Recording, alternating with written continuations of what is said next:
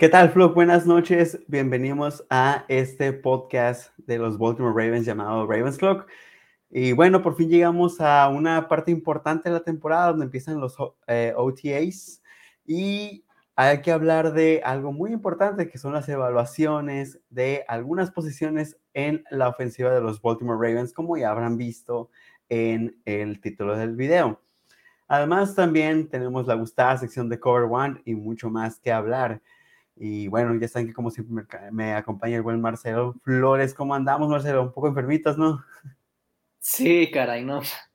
De la garganta, de lo que menos me gusta enfermarme. Pero bueno, aquí andamos porque hay mucho contenido que cubrir el día de hoy.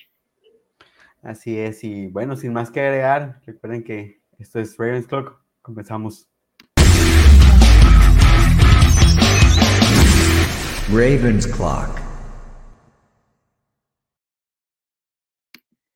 Y ya saben que comenzamos siempre estas transmisiones con nuestra querida sección Cover One, donde podemos hablar de lo que pasa en los Ravens y en la liga en general.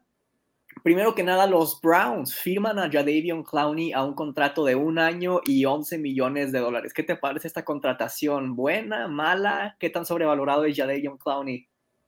Ah, a veces un poquito, pero es un, está bien. A mí me parece que lo que, lo que hizo la temporada pasada no, Mm, pues esperaba menos, quizá, quizás es perspectiva personal, si tú quieres llamarlo, si quieres llamarlo así, pero me parece inteligente por parte de los Browns, ese pause rush necesitaba ayuda, entonces, qué mejor con alguien que ya conoce el sistema. A mí la verdad me gustó este movimiento por parte de los Browns. Ya Davion Clowney, como que por muchos años se le ha llamado que es sobrevalorado, al grado de que ya está llegando a ser infravalorado es lo que creo yo. Me parece que lo renuevan a un buen precio, 11 millones, cuando vemos equipos que están pagando 20 millones por pass rushers de élite. Se me, se me hace un buen movimiento por parte de los Browns, honestamente. Sí. Pasamos a la siguiente noticia, y es que la NFL ha estado debatiendo cómo pueden mejorar el Pro Bowl, y no han descartado la idea de eliminarlo si tú estuvieras en esa posición, Juanra, ¿eliminarías el Pro Bowl o qué cambios pudieras hacerle? En cuestión de cambios, yo entiendo el cómo se juega, porque es un partido que realmente fuera del incentivo monetario, fuera de que es un concurso de popularidad como muchos se le, ah, como muchos le atribuyen, a mí sí me parece un juego muy interesante, con un potencial interesante que nunca se ha podido jugar como un juego de verdad. Pero creo que hay algunas cositas que quizá, quizá, quizás se podría, como por ejemplo, pues, mm, caray, no sé. es que todo tiene una justificación. Por ejemplo, los, los la, provisión de las capturas es obviamente para cuidar a, los corebacks y luego son los corebacks eh, elite de la, de la liga, no sé. Quizás sí, quizás lo mejor sería eliminarlo. Qué triste porque un juego de estrellas en la liga más popular de, mm, de Estados Unidos, pues vendría bien que se jugara bien. Ahora, antes de querer cambiar algunas cosas, a mí me gustaría que el Pro Bowl regresara, por ejemplo, aquella dinámica en la que un quarterback lanzaba el balón y a ver quién la llegaba más lejos. Esa era muy mm. entretenida de ver. Traer, por ejemplo, em, este, carreras de 40 yardas, nada más, para ver qué tan rápido se ha vuelto un jugador desde que corrió esas 40 yardas en el combine. Y pues en su temporada en la que llegó al Pro Bowl, Obviamente, pues que la gente vote no se me hace para nada una buena idea, porque pues hay más fanáticos de unos equipos que de otros, obviamente están sesgados cuando votan y no todos ven el tape, muchos solamente ven las estadísticas, ven nombres grandes a veces y ya con eso dicen pues voto por él. Hubo bastantes jugadores en últimos años, incluso jugadores de Ravens que no merecían llegar al Pro Bowl como Matt Judon y aún así llegaron. ¿Por qué? Porque pues son populares, ¿no? Yo creo que nada más los coaches de la NFL y analistas de PFF deberían poder votar por los jugadores de Pro Bowl eliminarlo por completo, quizás no, porque cuando resumimos la carrera de un jugador, realmente los Pro Bowls son algo que se toman en cuenta como logros. Ya depende, pues, cada año si realmente lo consiguió por un buen desempeño o por popularidad. Sí. inclusive los... ¿Qué les pareció la contratación de Diego? No sé si su apellido se pronuncia Feigo o Fago. Impresionante apellido, ¿no creen? Muchos se van a abajo por no pronunciarlo bien. Sí, no quiero sonar un poco amargado, pero creo que es chiste, chiste reciclado.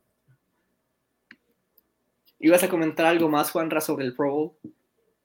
Ah, ah, ah sí, eh, también eh, inclusive no solamente coaches y, eh, de la NFL y analistas de PFF, sino analistas de prensa en general, como en el All, All Pro.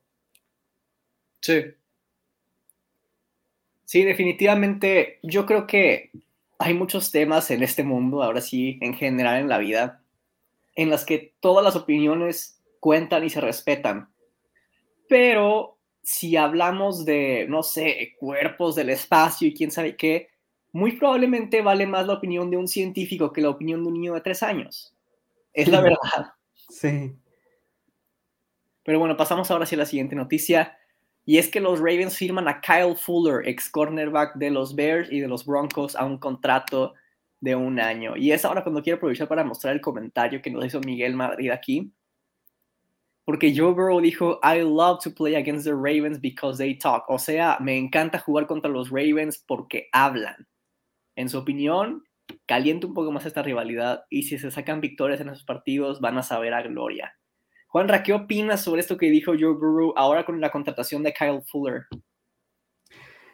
Pues, este, sí, por, supuesto, genera expectativa, se me hace un poco más de, ah, de meterle drama tipo WWE a algo que es un juego de fútbol americano que por sí ya estás dentro de una división, ya existe una competencia, son los equipos que más mm, expectativa generan dentro de esa división.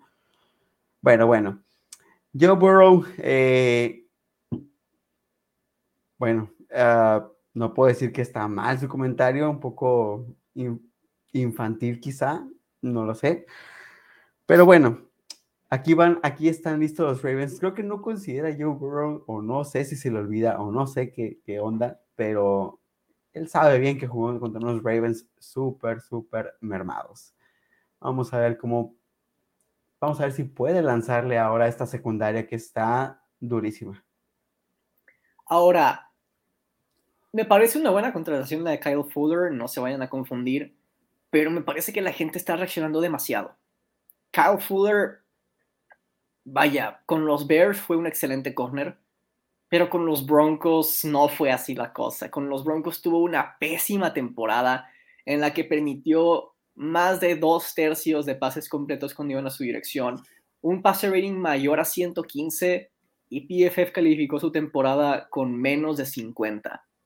Para que se den una idea de que realmente si Kyle Fuller no lo había firmado un equipo hasta ahora es por algo. Pero por otro lado, Veamos lo que pasó con Marcus Peters cuando estaba en los Rams. Con los Rams tuvo una buena temporada, luego tuvo una pésima temporada, lo agarran los Ravens y algo sucede ahí en términos de esquema, y del rol que tenía Marcus Peters, más allá de su posición simplemente, y realmente regresa a esa forma de jugar por la que se le conocía. Esperaría que ocurriera algo similar con Kyle Fuller, siendo optimista, yo creo que el rol que va a tener en este equipo es más que nada en el slot y eso le permitiría a Marlon Humphrey jugar por fuera, que es donde más destaca. Y pues hay bastantes personas que dicen que los Ravens ya tienen la mejor defensiva secundaria en la liga. No sé, quizás sí. Probablemente, si no la mejor, una de las mejores. La verdad es que se ha reforzado bastante esta defensiva secundaria y me gusta. Yo creo que quien más gana por la contratación de Kyle Fuller es Oda Owe. Hoy en día, aunque no lo quieran ver como es, realmente la mayoría de los sacks son más por buena cobertura que por un pass rusher de élite. Hay muchos sacks que consigue TJ Watt, pero que también podría conseguir Jalen Ferguson. Si le dan esos snaps, obviamente.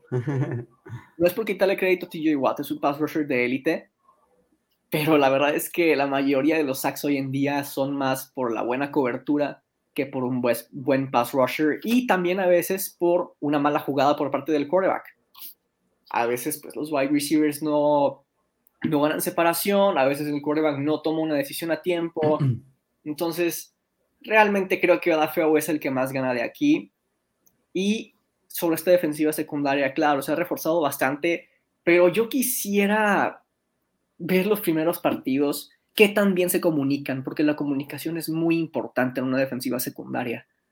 Así que pues todavía no digamos que los Ravens tienen la mejor defensiva secundaria porque hay muchas caras nuevas. Primero vamos a verlos jugar juntos y luego ya estaremos hablando.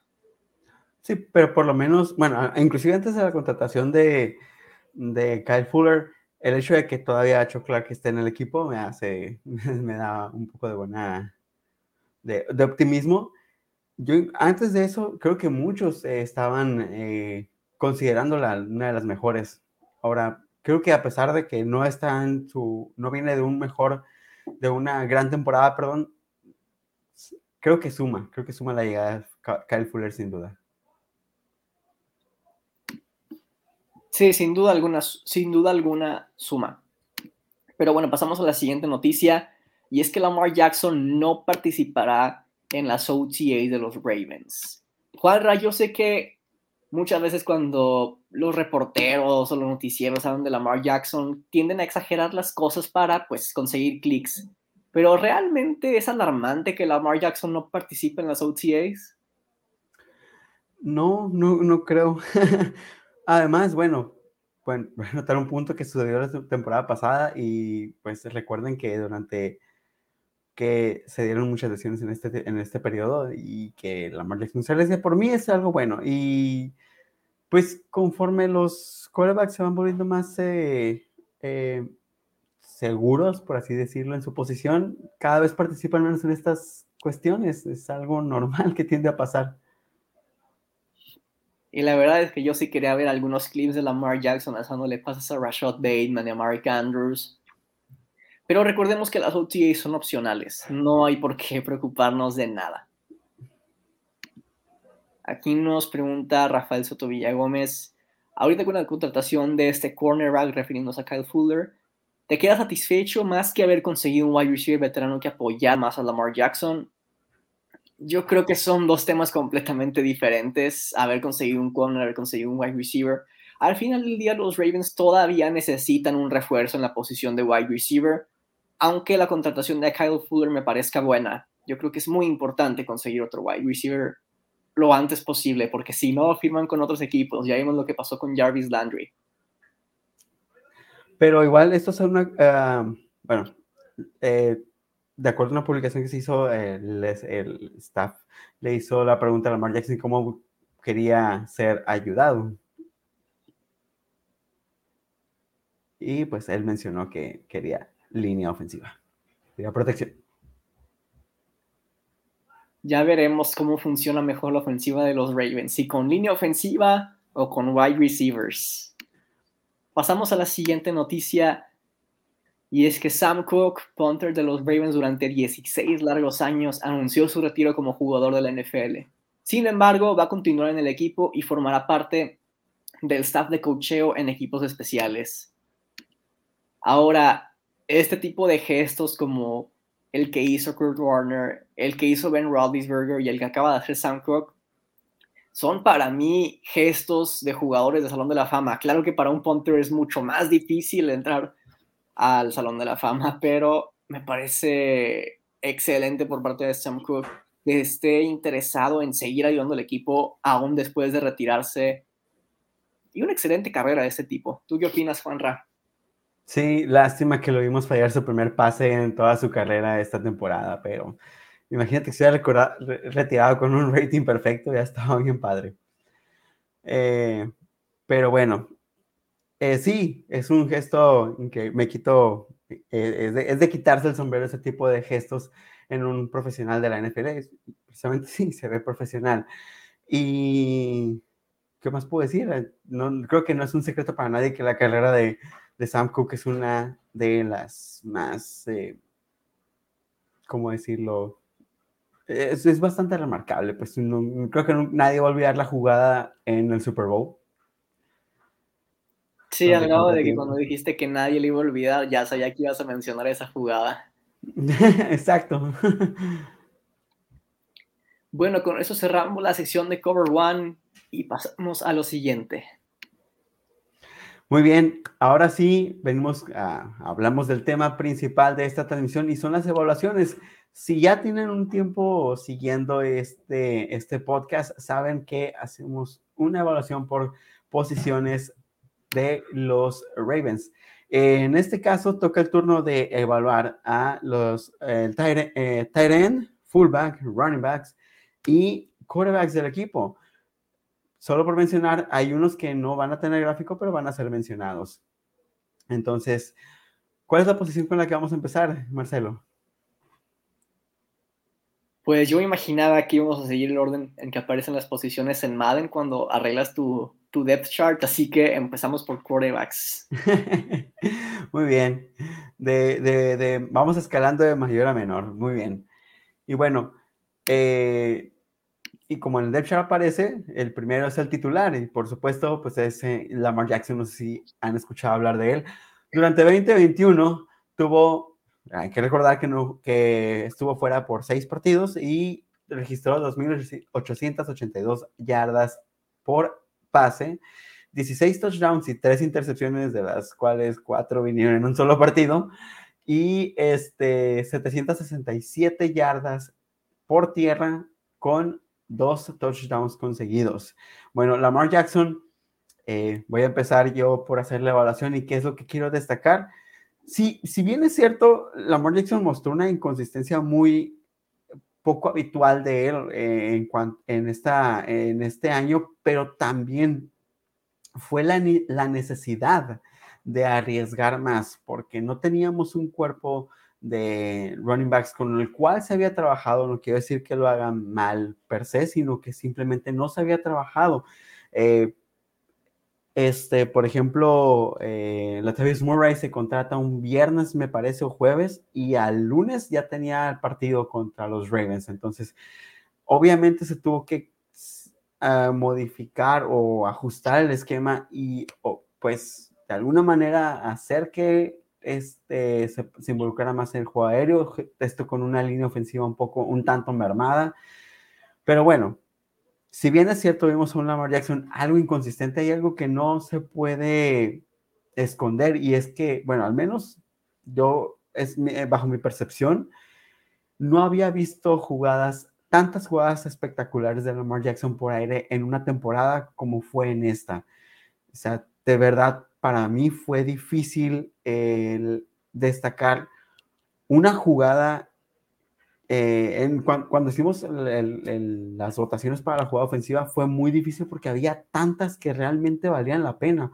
Hubo muchas que no se mencionaron por ahí que, de verdad fueron impresionantes, como el pase a Hollywood Brown contra los Bengals o el pase a Hollywood contra, contra los, eh, los Colts. En fin. Eh, sí, y Creo que es también importante mencionar que a pesar de jugar durante, eh, eh, de estar fuera seis partidos, fue eh, convocado al Pro Bowl y estuvo en la conversación para el MVP durante un buen rato. Entonces, esos son los factores que a mí me hacen tener una, una, una buena consideración por la evaluación de Lamar Jackson. Y creo que a pesar de ser su año un poquito más inconsistente, yo aún así rescato muchas cosas de, de su temporada y por eso yo voy a calificarlo con un 84. Ahora, hay bastantes problemas con los que tuvo que lidiar Lamar Jackson esta temporada. Vaya, sus wide receivers fueron inconsistentes. Greg Roman tenía trayectorias, combinaciones de trayectorias de primaria. Su línea ofensiva era inconsistente, no ayudaban realmente. Y el juego terrestre era liderado por Devonta Freeman, alguien que sabemos que ya no está en su prime para nada y la edad de un corredor pesa más que en otras posiciones. Sin embargo, a pesar de que ya Lamar Jackson hacer partidos y jugadas espectaculares, también lo vi cometer unos errores en sus lecturas que no los pude ignorar cuando evalúo a Lamar Jackson. Y pues, si en otras temporadas le poníamos arriba de 95, aquí sí creo que la mayor calificación que puedo ponerle es un 86. Creo que ahí andamos parejones en ese, en ese departamento. Pero aún así, eh, creo que le vimos a Lamar Jackson con más. Eh, creo que cada año lo veo un poco mejor, a pesar de, de estas inconsistencias, de estos detalles. Lo vemos un poco mejor como pasador cada año y eso lo rescato muchísimo. Y bueno, toca hablar de el siguiente quarterback en la lista, el cual dijimos en pretemporada que era el que se iba a quedar con el puesto de suplente y así fue. Y no es nada más y nada menos que el buen Tyler Huntley, quien tuvo que venir al quite durante eh, por siete partidos, me parece. Este, y sumó su primera victoria en la NFL. Qué bueno, eh, bien por él. Bueno, eh, esta, este, esta narrativa la miré en, en, grupos de fanáticos de los Ravens al ver que aún con Tyler Huntley, el quarterback suplente de los Baltimore Ravens, la verdad los Ravens jugaron bastante bien, dieron pelea en muchos partidos, estuvieron en una anotación de ganarle al equipo que eventualmente ganó el Super Bowl. Eh, y todo esto, y bueno, fueron eh, un par de partidos donde los Ravens se quedaron muy, muy cerca contra los Browns, contra los eh, Steelers, contra los Packers. Y este muchacho de verdad aportó mucho y creo que es estas características eh, de cierta manera similares a Lamar Jackson lo que lo hace tan accesible acoplarse al, al sistema que están manejando los Baltimore Ravens. Pero bueno, empezamos con sus números para este 2021, recuerden que solo jugó siete partidos, creo. Eh, tuvo 1081 yardas por aire, tres touchdowns y cuatro intercepciones, las cuales vinieron más que nada al principio de la temporada, cuando pues eh, apenas estaba agarrando vuelo. Eh, tuvo 317 yardas por acarreo y dos touchdowns. Este, la verdad, creo que no puedo reclamarle mucho a Tyler Huntley. Creo que se aventó muy bien la, la, chamba. Obviamente no es Lamar Jackson y no lo voy a exigir lo mismo que al quarterback titular. Aún así, me eh, mostró bastante madurez, mostró, mostró clutch inclusive cuando tenía que hacerlo contra los Bears, por ejemplo. Y me habla muy bien de este. De hecho, yo pensé por mi cabeza, en un viajecito mental, pensé que eh, podría emigrar a otro equipo y ser, convertirse en titular. Pero bueno, lo, afortunadamente sigue en el equipo y si la situación lo amerita, que esperemos que no sea así, sabemos que puede hacer un muy buen trabajo. Entonces, eh, yo creo que le voy a poner una calificación de 80. No quiero verlo jugar a Taylor Huntley. no, no, no. El equipo. En fin, sí tuvo bastantes jugadas muy buenas para ser un quarterback suplente. Realmente sí hubo algunas series ofensivas en las que si no fuera porque tenemos a Tyler Huntley, no notábamos. Y qué locura de decir esto, ¿no? Me gustaba que buscaba seguido al único jugador consistente que, que fuera un arma, Mark Andrews. Y pues sí tuvo algunas jugadas ahí que pudieron haber sido mejores, tuvo errores por ahí, sus pases no siempre eran perfectos, pero cumplía con su rol de suplente si lo tuviera que calificar como un quarterback suplente, que es lo que es, sí le estaría poniendo una muy buena calificación. Pero pues no quisiera basarme en su rol y más en lo que hizo en el equipo. Y la calificación que yo le pongo es un 71. Ah, por cierto, muchachos, comenten en los comentarios, eh, pongan, perdón, pongan en los comentarios cuál es la calificación que le van a, que le pondrían a estos jugadores y a todos los que vamos a evaluar el día de hoy. Y también no olviden reaccionar, ponerle su manita arriba y compartir si se puede de paso. Ya que estamos aquí, ya que estamos en confianza. vamos ahora con la siguiente posición. Eh, me parece que es running back en el depth chart. Correcto. Sí, ¿verdad? Sí. Hace mucho que no juego Madden, no me culpo. Bueno, pues empezamos con el quien tuvo más eh, actividad, y justo lo mencionó Marcelo, de Bonta Freeman. Y bueno, en este 2021 tuvo 5 touchdowns, 573 yardas por tierra, 190 eh, yardas por recepción y un touchdown en ese departamento, o sea, tuvo 6 touchdowns totales. Y me gustó de Bonta Freeman, la verdad, eh, no pensé que fuera a ser tan interesante verlo jugar. Eh, me parece un tipo que mostró un segundo aire, por llamarlo de alguna manera, bastante, eh, muy, muy, muy interesante. lo, vimos, lo vi analizando el tape, lo vi eludiendo tacleadas. Se, se, miró como un tipo que no, que difícilmente lo tumbas a la primera. De hecho, muy pocas, en muy pocas jugadas lo miré caer con la primera tacleada, ya sea por velocidad, por lectura, eh, porque el tipo se vio paciente, no, no, no era alguien que iba directo al, hueco que tenía que ir, sino que sí hacía una pausa para hacer lectura y eso me gustó bastante. Su aceleración es muy buena. Eh, claro, está lejos de, su mejor nivel, pero mostró un nivel, un nivel bastante decente, pienso yo, por, eh, más aún considerando las circunstancias en las que llega.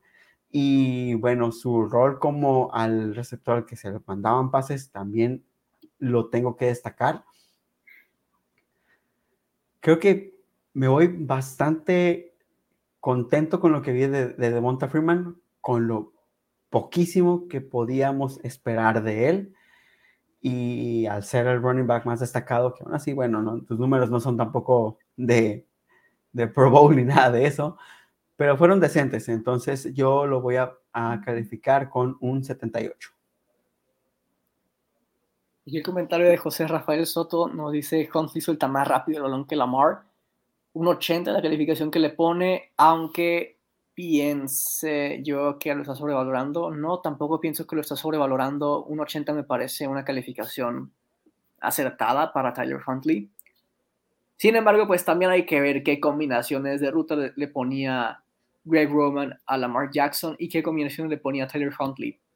Ciertamente fue mucho más fácil el juego que le puso Greg Roman a Tyler Huntley que el que le puso a Lamar Jackson. Sí. Y bueno, en cuanto a Devonta Freeman, la verdad es que me gustó su temporada. Yo sé que pues no tuvo los números que estamos acostumbrados a ver por parte de un running back número uno de los Ravens, pero pues yo creo que todos los jugadores en esta ofensiva fueron víctimas de la crisis de salud que hubo en el equipo. Eso incluye a Devonta Freeman. Tuvo que lidiar con estar corriendo por detrás de Alejandro Villanueva en algunas ocasiones. No me imagino que haya sido divertido eso. Pero bueno, sí hubo algunas veces en las que hacía fallar a quien intentaba taclear. Sin embargo, pues no me pareció nada espectacular. Lo hizo bien pero sí siento que muchos corredores alrededor de la NFL hicieron su trabajo mejor que Devonta Freeman. Muchos nos pudieron haber ayudado más de lo que él nos ayudó. Y por eso la calificación que le pongo es 80. Y aún así siento que estoy siendo buena onda. Eres el profe Barco, bueno, pasamos al siguiente running back, que fue el que mencioné hace rato, que llegó al equipo de, de último momento y pues al final de cuentas se quedó y tuvo un rol bastante significativo en cuanto a snaps. Y este venía de los Saints de New Orleans y es la Tavis Murray. Este, la Tavis Murray tuvo seis touchdowns en 2021, eh, eh, tuvo 76 yardas por recepción y 503 yardas por tierra. Números relativamente similares a los que tuvo Devonta Freeman. Sin embargo, hay Aquí, en cuanto al tape, no estoy tan contento como lo que vi con Devonta Freeman. Eh, la Tavis Murray sí era alguien que se va mucho más por el hueco, pero tiene, tiene fuerza. Eh, tiene un eh, no es, eso lo hace un poco difícil de, algo un tanto más difícil de, de derribar, pero no le vi lectura, no le vi tanta movilidad. Y sentí yo que su, de no haber sido por un esquema que está tan bien diseñado, tan armado para el juego terrestre, quizá no hubiera tenido unos números así con ningún otro equipo. Esa es mi, la impresión que me da Latavius Murray. Sin embargo, pues bueno, aportó, aportó y de buena manera, eh, muy seguro con, con, con, la pelota en sus manos, entonces no puedo tampoco reclamarle mucho, ¿no? Al final de cuentas sí, sí dio números positivos para los Ravens, sobre todo esos seis touchdowns por tierra. Entonces, yo creo que eh, lo voy a estar poniendo, eh, evaluando un poco más abajo que Devonta Freeman con un 74. Tienes el mute. Sí, estamos más o menos en el mismo barco y yo la verdad pienso que el éxito de la Chavius Murray en esa ofensiva fue más por cómo lo usaban que por ser él un buen corredor. No sé si me doy a entender con eso. Su éxito se debía más que nada al esquema. Y vaya, donde más veíamos que lo usaban los Ravens era en zona roja. Y es porque, pues obviamente, después de las 8 o 10 jugadas que tuvieran los Ravens, ya estando en zona roja, pues la defensiva está más cansada y tienes que taclear a alguien que pesa bastante, un corredor de poder. Y es por eso que en zona roja se veía muy bien tenía varios touchdowns ahí en la zona roja, varios acarreos ahí, y podía romper tacleadas, conseguir después del primer contacto, pero era inconsistente, es la verdad. De repente podía tener un acarreo de 20 yardas rompiendo la primera y segunda tacleada, y de repente había partidos enteros en los que no conseguía ni un acarreo que dijera yo, bien, Latavius Murray. Entonces la calificación que yo le pongo es un 74. Muy bien, ahí coincidimos.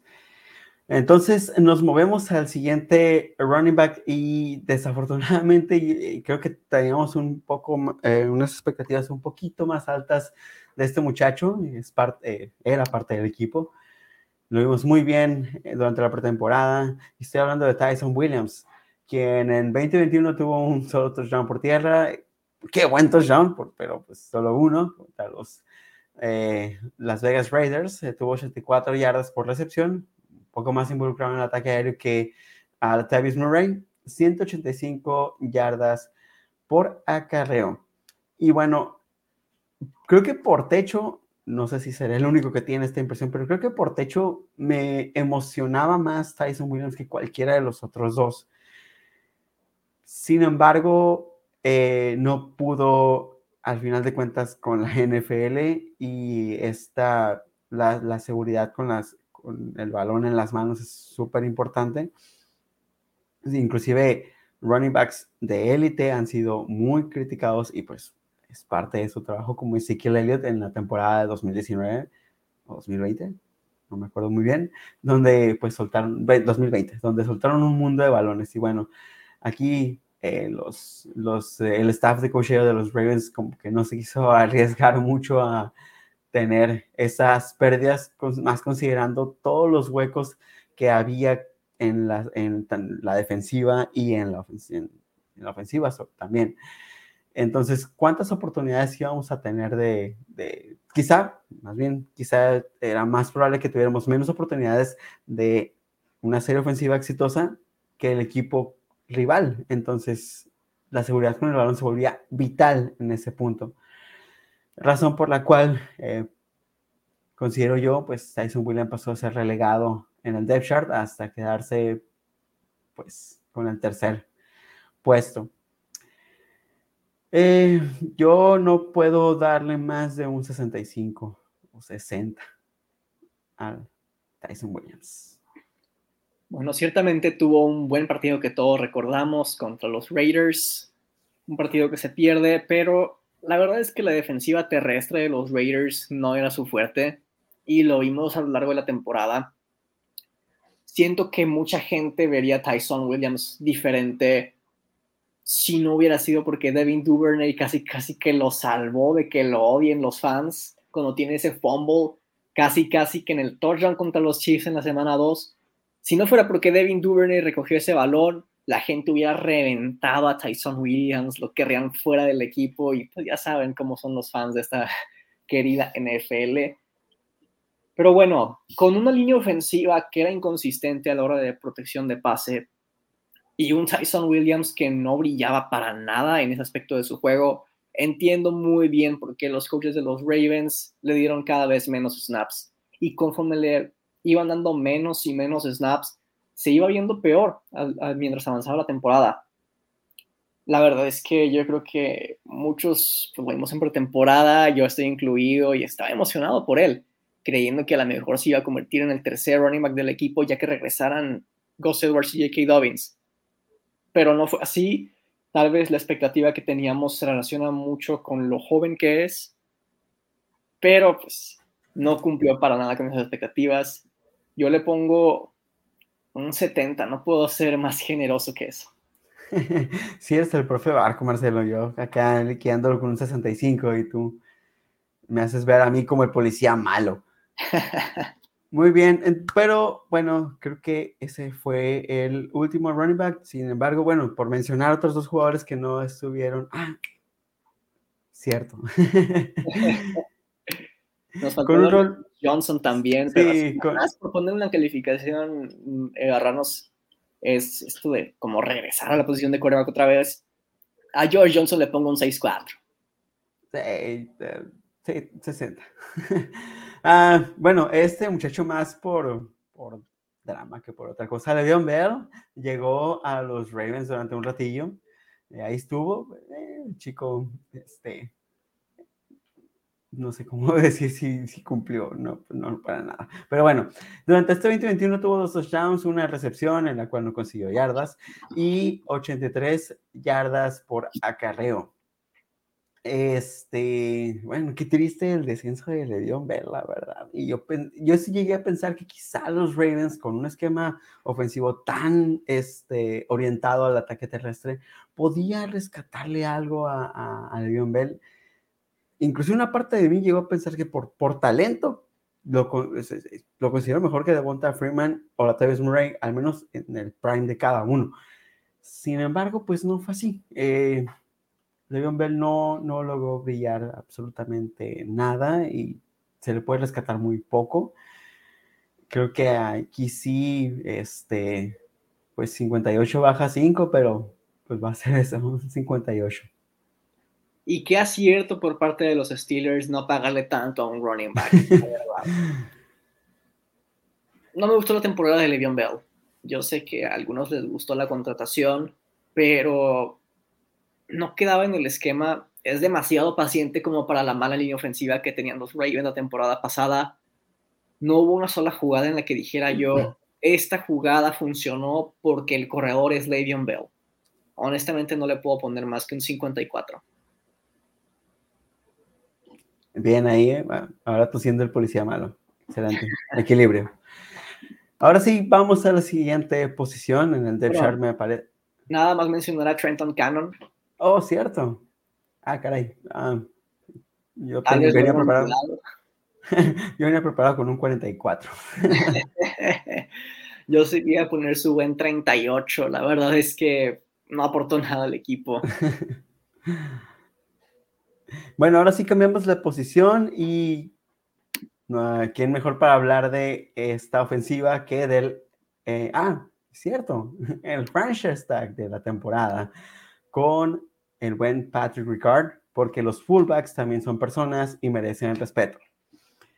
Bueno, sin duda, a mí me... Eh, para hacer un arma tan interesante, Patrick Ricard, creo que no se le dio un, un uso tan destacado en esta temporada la verdad es que la participación estuvo muy escasa con un touchdown, 63 eh, recepciones, eh, yardas por recepción, y aunque tiene un 65.5% de catch radio, es porque tuvo como 13 pases intentados, 14, no estoy muy, no estoy muy seguro del número exacto, eh, pero no le puedo atribuir nada de esto, de esta producción a él. Creo que es una negligencia por parte del, de, Greg Roman, vaya, el utilizarlo tan poco. Entiendo que tu, que tu fullback no, no, no involucre tanta participación, pero por lo bien que se había visto la temporada pasada, creo que merecía un poco más de oportunidades.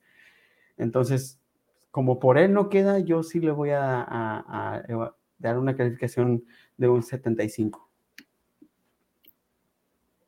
yo honestamente sí voy a ser más buena onda con Patrick Ricard. no lo puedo culpar porque Greg Roman no lo haya permitido tener tanto éxito en esta ofensiva. Y vaya, es un tipo que se puede alinear como tight end, que se puede alinear como tackle defensivo. Afortunadamente los Ravens no necesitaron hacer eso la temporada pasada. Y sobre todo como fullback, un tipo que pesa 300 libras no debería poder moverse así. Honestamente me gustó la temporada de Patrick Ricard.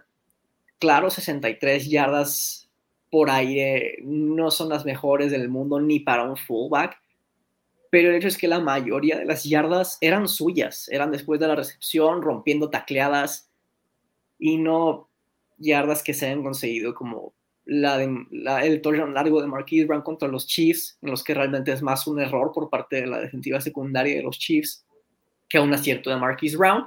Claro, aprovecho el error, que eso es bueno, pero Patrick Ricard no, no, no era su éxito, su poco éxito, no fue realmente por errores de la defensiva, sino por mérito hacia él. La calificación que yo le pongo es de un 86. Ya veremos qué opina Felipe. Ah, buenas noches, aquí este, bueno, con un poco de dificultades técnicas, pero ya aquí este, incorporándome a la transmisión. ¿Qué onda? ¿Cómo viste a Patrick Ricard, Felipe? No, igual, eh, bastante acertado lo que dice Marcelo. Eh, creo que hay jugadas puntuales donde él es mérito ya más de él. Así es que yo también, yo estoy más o menos así, un 85, casi coincido con Marcelo en, el, en, el, en, la puntuación para este jugador. Y pues me acuerdo de aquella jugada contra Vikingos donde se llevó como a tres jugadores cargando. Entonces era más el esfuerzo que, que hacía él que, que, el ejemplo que daba Marcelo, ¿no? Así es que coincido totalmente ahí con, con el buen Marcelo. Excelente. Qué bueno que te puedas unir la transmisión. Y bueno, ahora queda avanzar de posición y para empezar con esta evaluación de esta posición, pues vamos con el MVP de la temporada, que reconocido por todos lados, inclusive por este podcast. Ahora, em, yo sé que hace rato mencionábamos el orden de Death Chart de Madden y en realidad serían wide receivers, pero son más wide receivers que tight ends. Y si nos íbamos por wide receivers, no le íbamos a armar con los tiempos. Así que cambiamos de lugar tight ends y wide receivers. Y aquí está Mark Andrews. Aparte ya saben cómo es jugarla con los, con los wide receivers y seguro iba a estar enfada y enfada y enfada y enfada. Así que está bien. De a, poquito, de de poquitas dosis. Y bueno, en el 2021 Mark Andrews tuvo nueve touchdowns, eh, tuvo un total de 107 recepciones y un excelente número de 1.362 yardas por recepción. Sin duda, eh, con creces se gana el MVP de la temporada. Y creo que Mark Andrews, eh, si desde 2018 ya viene mostrando la solidez que tiene, la química que tiene con, con Lamar Jackson, todas estas jugadas en las cuales, eh, por ejemplo, contra los Browns, en las que tienen que, que, que eh, por, por, decirlo de alguna manera, rescatar un balón atrasado de Lamar Jackson. Entonces, y, y Lamar Jackson ya lo tiene tan como calificado como, como su blanco seguro, el que a que puedes a quien puedes confiar y bueno, o sea, ¿qué puedo decir? Eh, sin duda fue el mejor en su posición en la temporada en general, en toda la NFL, y sin duda el mejor del equipo en esta ofensiva. Eh, por todo eso y porque le puedo recriminar muy, muy poco, yo lo voy a, calificar con un 97. Ahora, siempre hemos visto a Mark Andrews lucirse cuando va contra los Browns. Se podría decir que es el papá de los Browns en este momento.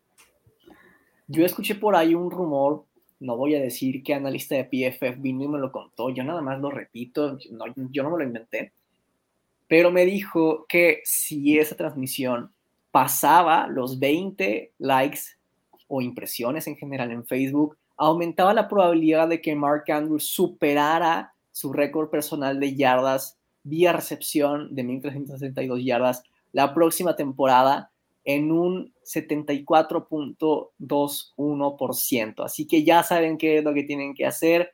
Esas reacciones tienen que estar arriba de 20. No hay nada que perder. Aumenta bastante la probabilidad. Me gusta este intento. La verdad es que todo lo hizo bien. antes y después de la recepción y durante la recepción, bloqueando. No, no puedo ser. No le puedo pedir más a un Tyrant que lo que hizo Mark Andrews. La verdad es que yo le pongo un 100.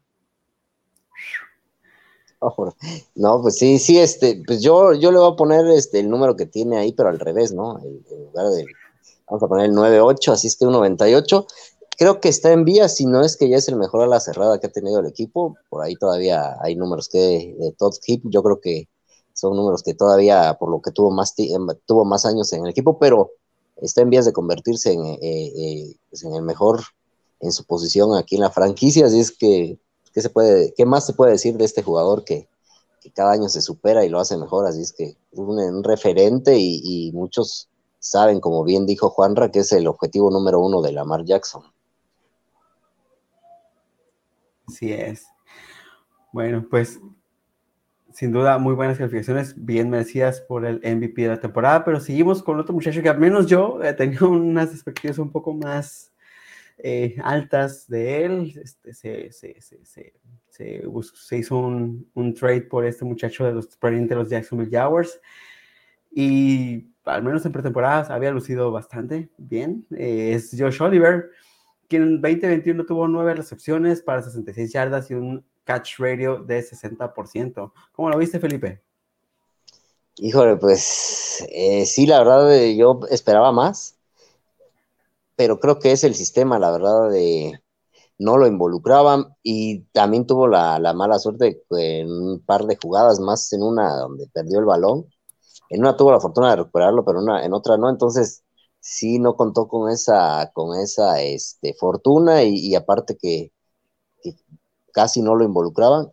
Y pienso que este jugador que todavía está en el equipo eh, va a ser el sacrificado, creo que le veo un, demasiado talento que trajo el equipo en el, draft y yo creo que va a ser de los, de los que eh, pues eh, ya no veremos la próxima temporada, pero de lo que fue 2021 sí me quedé con, tenía altas expectativas, eh, superó, él tiene muchos problemas de lesión, así es que en cuanto a lesiones pues se mantuvo sano, pero la verdad su aportación fue muy baja en el equipo, yo creo que sí le, le voy a poner ese porcentaje que tiene de, catch, así es que un, 60 le voy a poner de calificación. Me estoy viendo bastante, bastante benévolo. Muchachos, yo sé que estoy como regresando un poquito, y es que llevábamos tanto tiempo sin hacer evaluaciones por posiciones, pero tanto tiempo que hasta se nos olvidó determinar el grado de necesidad por reforzar cada posición. Hoy es verdad. Bueno, afortunadamente No, ya que sí vamos a terminar. Bueno, hagámonos hagámoslo en el cierre. Ok, va. Bueno, Josh Oliver, honestamente, los errores que le vi en pretemporada los seguí viendo durante la temporada regular, incluso con un tamaño de muestra tan pequeño que tuvo. Y yo creo que los coordinadores defensivos todos sabían de qué estaba hablando. Su capacidad para acarrear el balón dejaba mucho que desear dos fumbles en nueve recepciones. No es alguien a quien debas lanzarle seguido, a menos que sea en zona roja, donde si es un fumble, pues habrá sido después de haber conseguido el touchdown y no importa. Yo le pongo un 54, no me gustó su temporada. Sí, bastante decepcionante la temporada, para no ser esto más eh, agónico, voy a dar mi calificación y yo voy a quedar en un 58 para Joshua Oliver.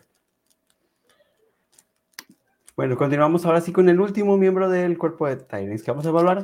Y es alguien que estuvo lesionado la temporada pasada y gran parte de esta temporada. Y regresa al equipo con una participación muy escasa, la verdad. Es Nick Boyle.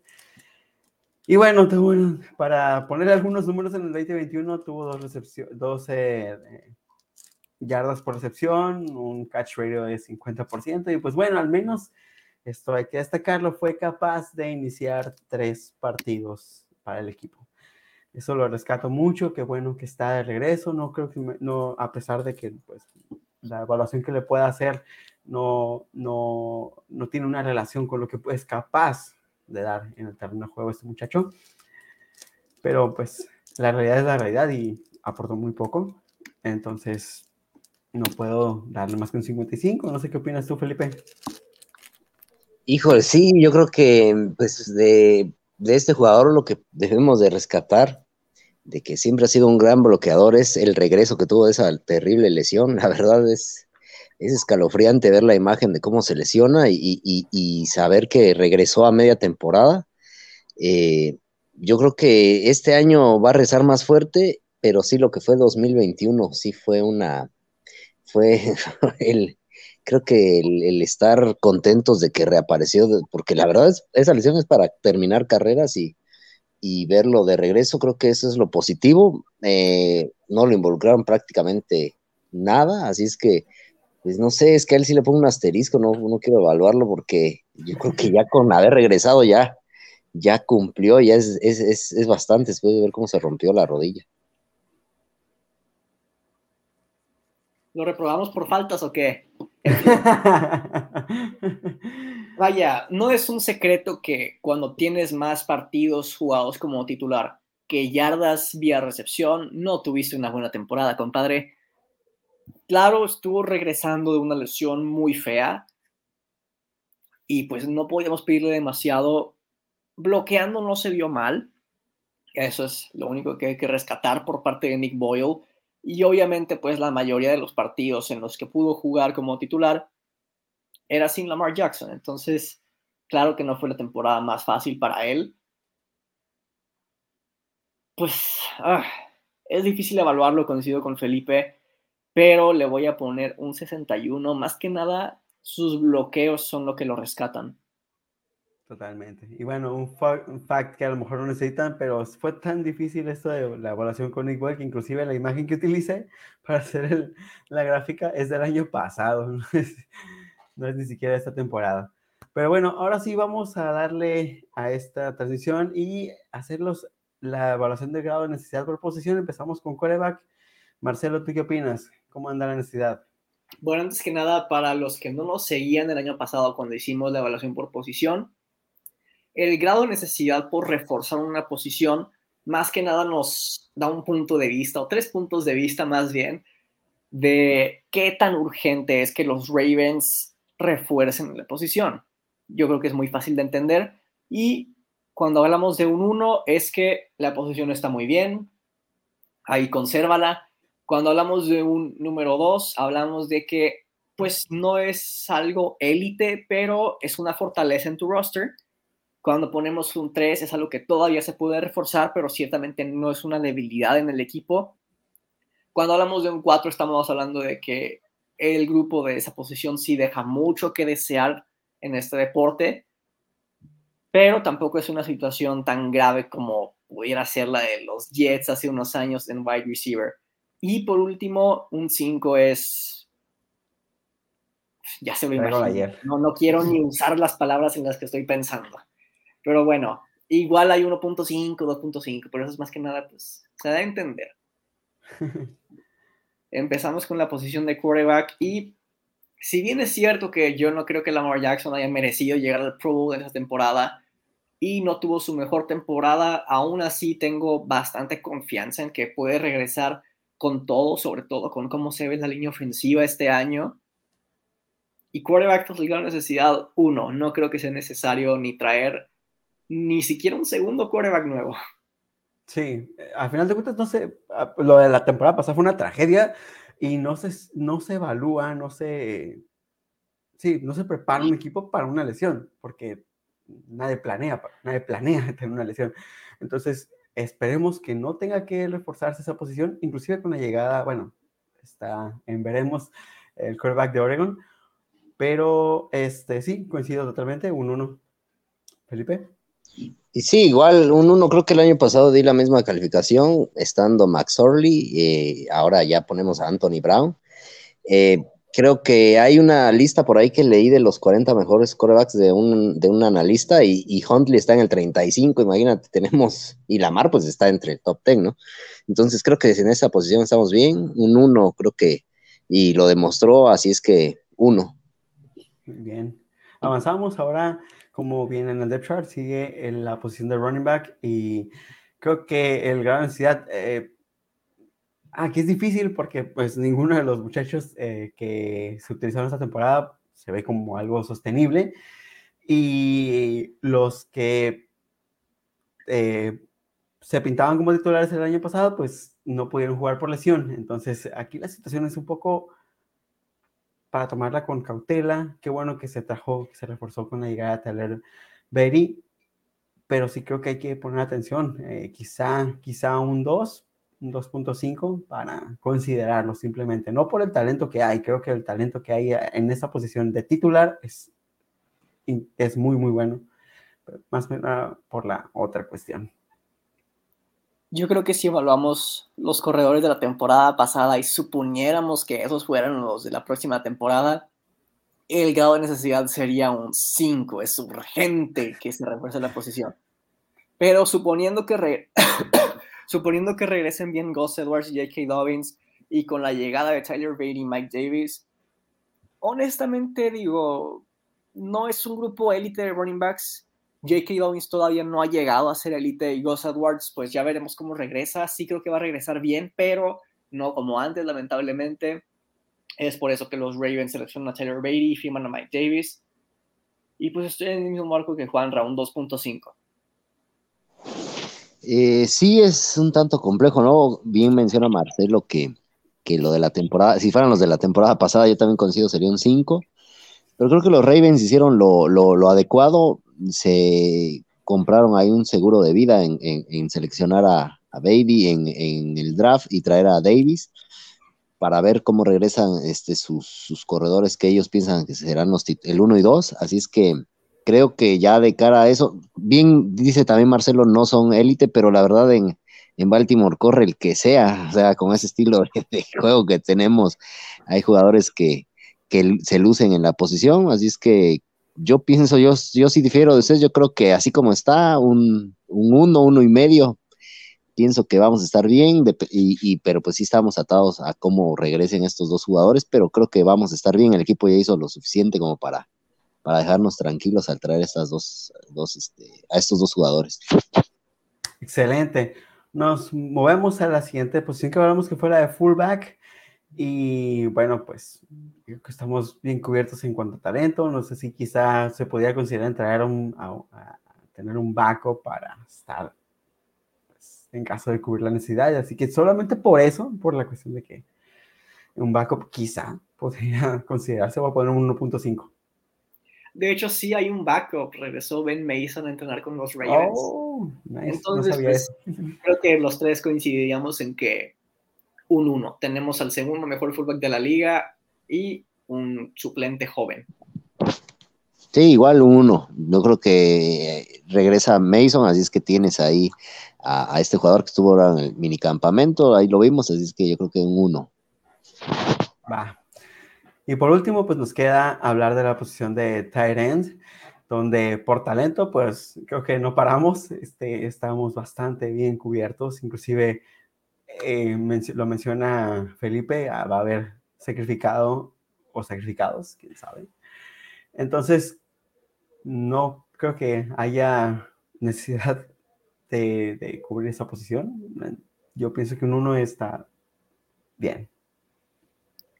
Sí, y la verdad es que, vaya, pudieran pensar que estamos sesgados, que hay puros unos y quién sabe qué, pero la verdad es que hoy nos toca hablar de una de las mejores posiciones que hay en los Ravens, con Mark Andrews.